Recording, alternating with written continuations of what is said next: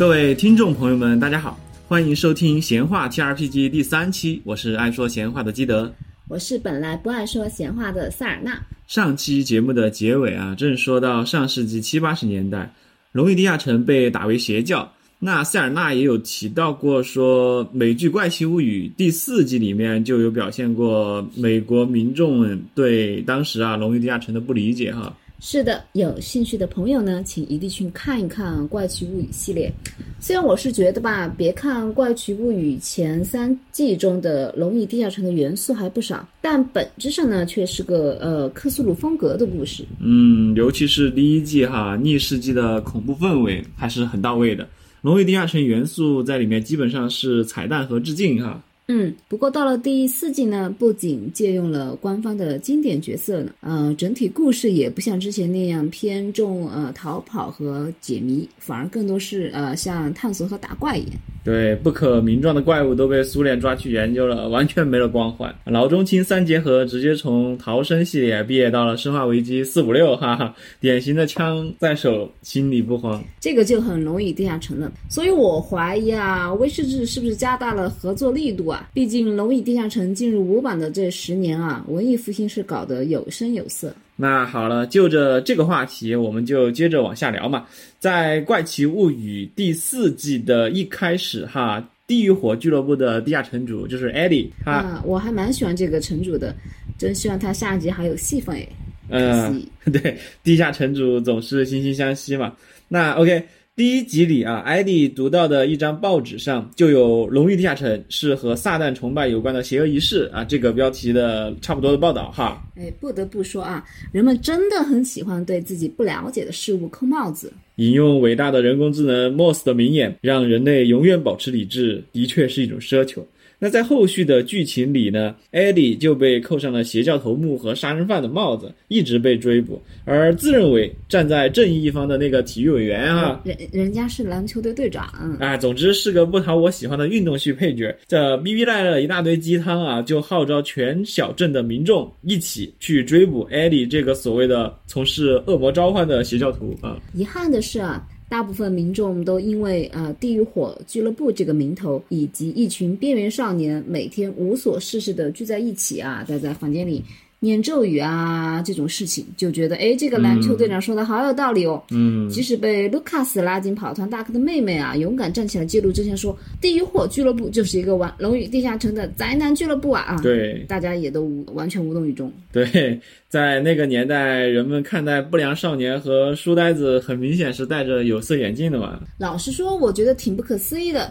但后来一想呢，现在人们在这个网络平台上被轻易带节奏的现象，其实也差不多哈。嗯啊，说起来，艾迪已经算是非常潮的城主了。你看那个大背头，梳的贼亮哈，牛仔马甲，穿的也挺酷的。自己还搞摇滚乐队啊，也做点那种少儿不宜的糖果小买卖啊，简直就是嬉皮士的代表。你别逮一个知道词就乱用啊！虽然我不确定真正的嬉皮士呃玩不玩龙与地下城哈，但别人艾迪啊就留了个波浪头啊，玩玩摇滚乐啊，没有呃什么地方啊像是嬉皮士。嗯，嬉皮士的内核呢是反战、反习俗和反时政。你这个判断呢就嗯还是有点标签化哦。那艾迪不是还卖小药丸吗？这个首先啊，卖小药丸是肯定不对的。再者呢，从历史解读上来说，使用有害物质虽然是嬉皮士的一大标志，但他们的本意是为了表达对现状的叛逆，更像是支持自由使用药物的权利，而不是追求使用药物本身的刺激。哦，当然，大家都需要知道，有的东西啊是碰不得的。嗯，珍惜上了就醉生梦死了，哪儿还有精神表达叛逆啊？你们看看，管不住蛇的尔康吗？啊，我们还是不要继续聊这个容易被封的话题了。啊，那说到刚才那个贴标签啊，《龙与地下城》和漫画以及《星际迷航》啊，在书里面就并称极客文化的三大基石。但我觉得用低情商的话来说，呃，在以前，甚至包括在现在啊，在部分的欧美人心中，这些都是书呆子玩意儿啊。嗯，在美国的呃电影和电视剧里面呢，常常会出现被体育系的角色啊嘲讽的 nerd。上学那个时候，我就觉得很奇怪，哎。你遇到学霸不去抱他大腿啊，反而霸凌别人啊，实在有些反智啊。看来塞尔纳你也是那种在考前会和学霸打好关系的类型啊。其实你可以对比一下《生活大爆炸》里面的 Leonard 和希尔顿嘛，对吧？二零零七年前后的剧，他们何尝就不是也是非常标签化的那儿的嘛？嗯。这个你是不是应该说回《龙与地下城》的口碑风波了啊？好像是扯得有点远啊。那我就从《龙与地下城》的舆论危机开始继续讲啊。这都过了多少分钟了？哎，记得以后你优化一下你的开场白吧。好，好，好。那真正的书接上回啊，那在一九七九年，正当《龙与地下城》的发展蒸蒸日上的时候啊，一件大学生失踪案将这个日渐风靡的游戏推上了风口浪尖。一九七九年啊，已经是《龙与地下城》发行的第五个年头了。呃，我印象里已经有不少玩家，包括很多日后大有成就的人啊，成为了这款 TRPG 的忠实粉丝。对。这也为之后的 CRPG 的发展呢埋下了伏笔，比如 MUD，比如创世纪，哈，没错，这个欧美 CRPG 的黄金时代啊即将来临。那还是让我们先回到失踪案，事情呢发生在密歇根州的东南新市的密歇根州立大学，一九七九年八月十五日。一名叫做詹姆斯·达拉斯·艾格伯特三世的年轻学生突然消失，引得无数媒体的聚光灯照了过来。这个名字听着怕不是个有钱人，还三世呢啊！就我已经脑补出一出这个豪门恩怨了。呃，我没有办法从那本书里面得知他家庭的具体经济情况啊。而且媒体对詹姆斯失踪案也另有关注点。呃，枪口对准龙与地下城是吧？一开始的时候啊，其实并非如此。媒体报道是聚焦于天才和神秘两个关键词。失主詹姆斯呢，十六岁就上了大二，可谓有口皆碑的天才少年，是个学霸呀。他是不是遭到霸凌了？还有这个“失主”这词儿是你这么用的吗？这不就透露出我学渣的本质了吗？那不像是杀人遗失那种恐怖的案件啊。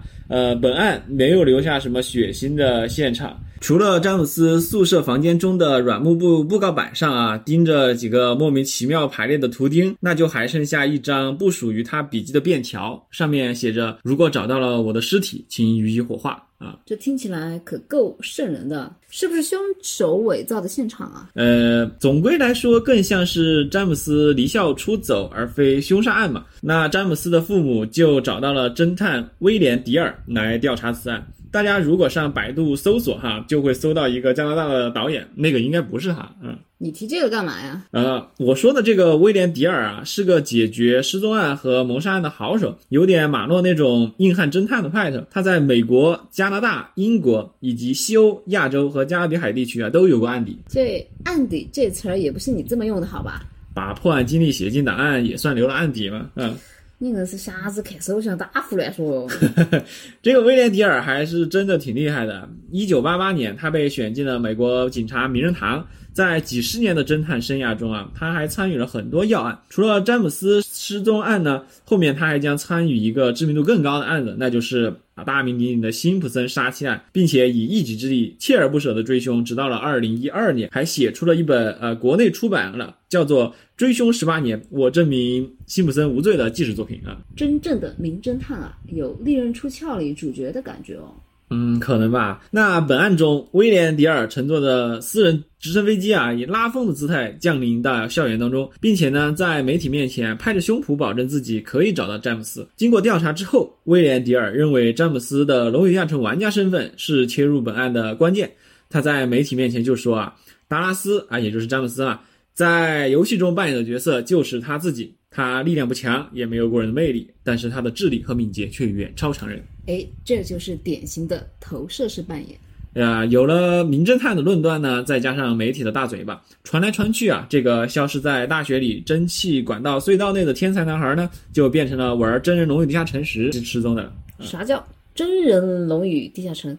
你这个用词是不是有点太奇怪了？嗯，你想那个时候又没有现在这么发达的网络和 AI 技术啊，主要都跑面团，能不是真人吗？我猜媒体这么说呢，可能是以为《龙与地下城》是那种真人秀游戏啊，或者说是谋杀之谜嘛。这个八十年代的美国媒体啊，能对《龙与地下城》这个新鲜事物有多少了解嘛？啊，嗯，感觉就和现在剧本杀把主持人叫 DM 差不多。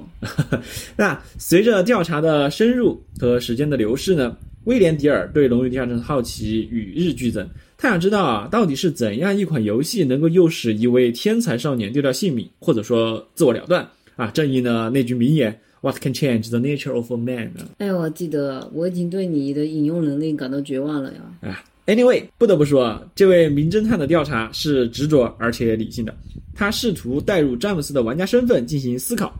于是呢，他走访了詹姆斯的家人和朋友，探索了詹姆斯失踪时候的那个蒸汽管隧道，还找人带他实际游玩了龙与地下城。嗯，这叫实践出真知啊。哎，这个侦探的思路比较靠谱啊。结果呢，他就发现啊，蒸汽管隧道里面是暗藏着一群搞龙与地下城。啊，跑团和不健康 party 的大学生，但是没有什么 啊，你懂的啊，但是没有什么恩怨情仇啊，也不至于说是他们就想让詹姆斯消失啊。哎呀，跑团众能有什么坏心眼呢？最多是这个城主坑玩家点金币啊，或者混血玩家对 NPC 乱杀一气。我觉得维克纳的头颅的设计就已经够缺德了哈啊。OK，那随着调查的深入啊，反而是。詹姆斯的家庭和个人问题凸显了出来啊！盛名之下无虚事啊，侦探先生挺有一手的嘛。然而，在威廉·迪尔专注探案的这几周间啊，龙与地下城中那种充斥着怪物啊、恶魔呀、巫术啊等等不好元素的描述，这种描述出来的不良形象啊，就已经在媒体的大肆报道下传扬开了。很多家长啊，认为这个自己搞不懂的游戏十分的邪恶，理由呢，当然就很简单嘛啊！怎么说？这这可以叫投资。海洛因，呃，有点类似哈，但是和当年咱们的电子海洛因理论有点不同的是啊，你要知道，美国社会是有一定的宗教信仰的，很多家庭呢都是清教徒，圣经教义深入人心。刚才说的那些龙与地下城元素啊，对于虔诚的信徒们来说，那可谓是大不敬呀。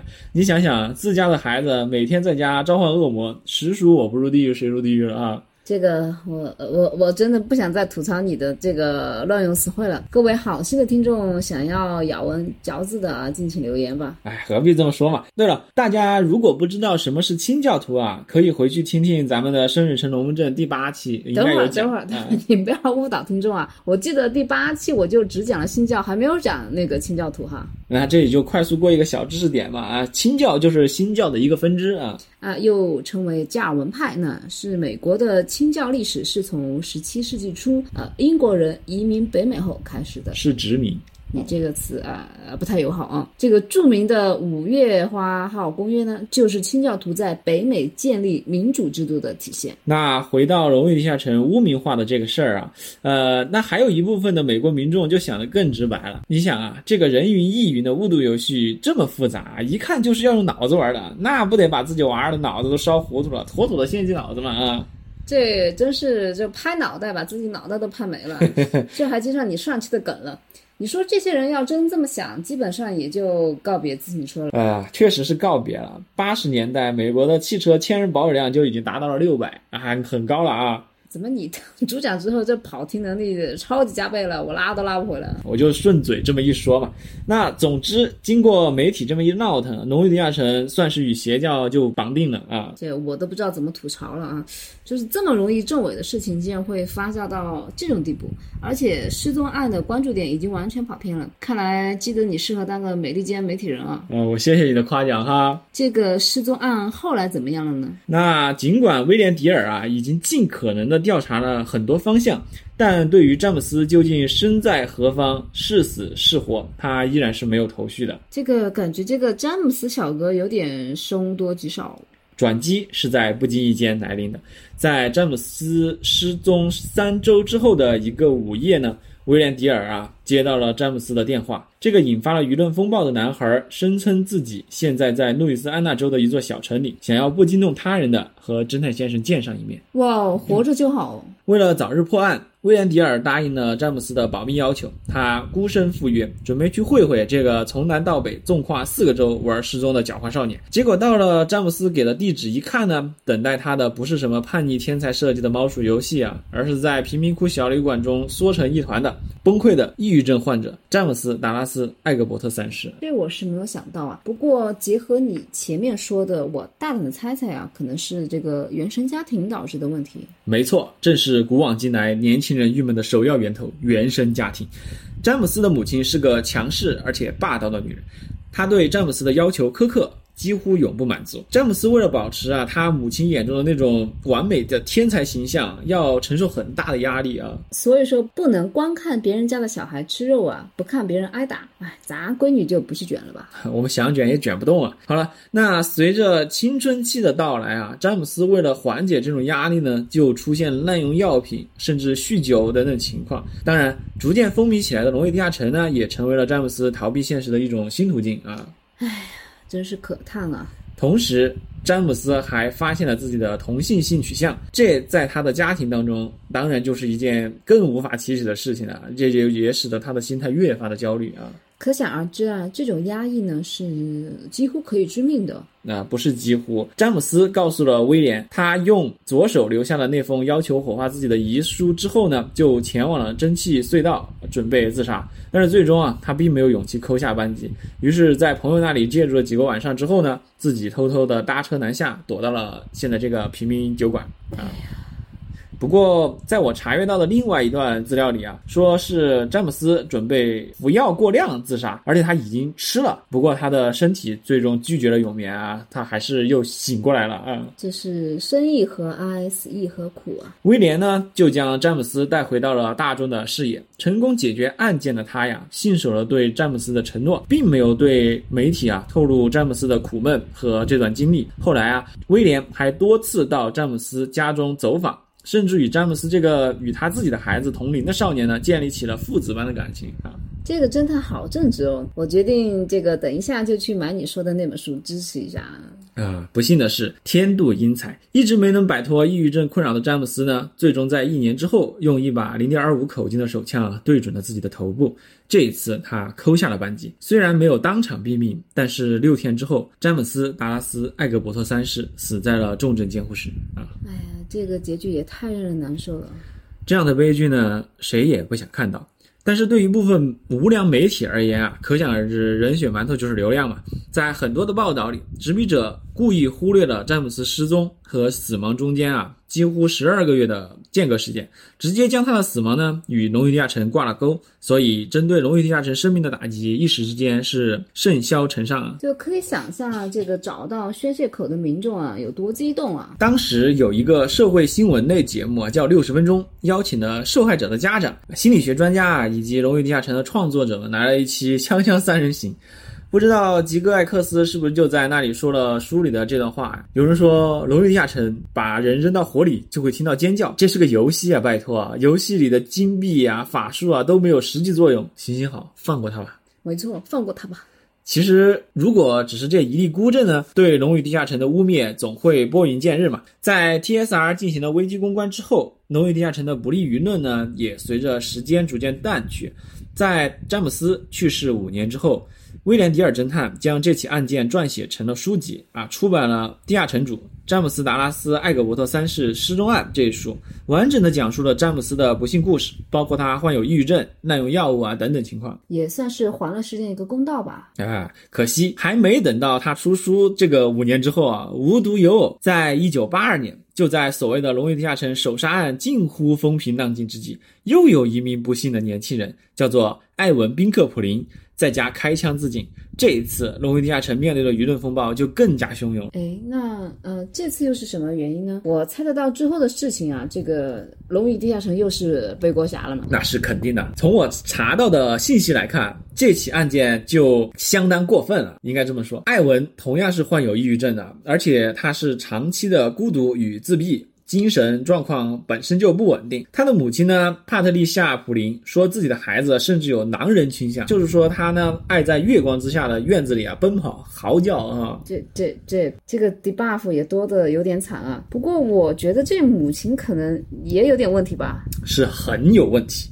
作为母亲啊，帕特丽夏·普林明知道自己儿子的这个状况，却在艾文自杀之前呢，仍然将自家的枪支啊。不加保管的放在艾文触手可及的地方。我个人啊，甚至认为帕特丽夏就是在诱导艾文自尽啊。当然我是没有证据的嘛啊。啊，这个就是听得坨子都捏紧了啊。反正事件发生之后呢，帕特丽夏对自己的过失只字不提，他一口咬定自己的儿子之所以自杀，肯定是受了龙与地下城的蛊惑和诅咒。这简直是要麻雀生窝的，蛮不讲理哈。帕特利亚说啊，自己的儿子扮演的游戏角色受到了一个诅咒，他。啊，注意这个，他是游戏里的艾文啊，必须在游戏里杀害其他人，而艾文现实中的自杀是他啊，也就是艾文自己啊，阻止这种情况发生的方式。这这话我没听懂啊，听着好别扭啊，是在夸自己儿子善良，还是说自己儿子有点这个蠢？关键是艾文这孩子虽然性格苦逼了点儿，但同样是个高智商学霸，好像是他们学校的天才班啊。那这当妈的还要脸吗？就算这段往事里，龙与地下城真的展现出了邪恶力量，那也肯定是对这位女士施放弱智术吧？对，这话还是有点毒啊。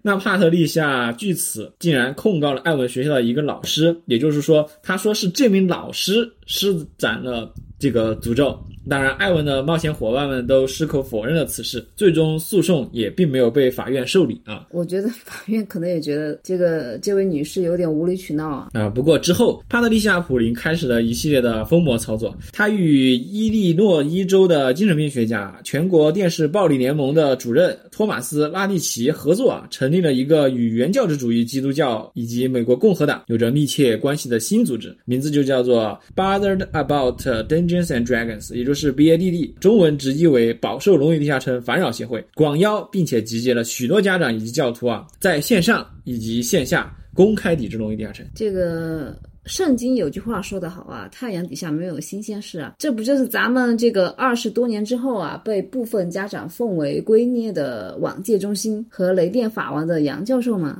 啊，你要这么对比起来，杨教授还是要更加的罪大恶极啊！因为 BADD 说到底是个民间组织，它没有执法权啊，不像恶魔杨教授和他的拥簇们说抓就抓，说电就电。那这个 BADD 后来又做了什么？这个饱受荣誉地下城烦扰协会的行事风格啊，那就是烦扰荣誉地下城。我激翻一段帕特丽夏女士对荣誉地下城的描述啊，她说这是一款奇幻角色扮演游戏，使用了鬼神学、巫术、巫毒教。谋杀、强奸、亵渎、自杀、暗杀、精神错乱、性变态、同性恋、卖淫、撒旦式仪式、赌博、野蛮、同类相识、虐待、召唤恶魔、占卜等等教义，在全国范围内，像《龙与地下城》这样的游戏，要么是青少年自杀和谋杀的决定性因素，要么是导致悲剧中暴力行为的主要原因。由于角色扮演通常用于行为矫正。随着全国范围青少年凶杀和自杀率的上升，很明显有必要调查青少年所处的环境的各个方面，包括他们的娱乐方式，以便对他们的暴力行为得出负责任的结论啊！你这呃这言论的理论依据啊，连道听途说都已经算不上了。嗯，我这么说吧，这位女士的言论啊。就完全是这个耗子洞里面摆神仙，莫名其妙。深表赞同。那本期节目我们的关注点是在两位年轻的《龙与地下城》玩家不幸自杀的事件上。那下期我就会讲一讲 BADD 建立之后，《龙与地下城》遇到的更多诋毁啊。怎么还有更多令人无语的事件啊？不要小看帕特丽夏女士的骚操作哟。总之，预知后事如何，请听下回分解吧。希望每一个《龙与地下城》的玩家呢，都能从冒险中获得对抗现实阴霾的力量。没错，我是爱跑火车的基德，我是尽量让它回归正轨的塞尔纳。我们下期节目见。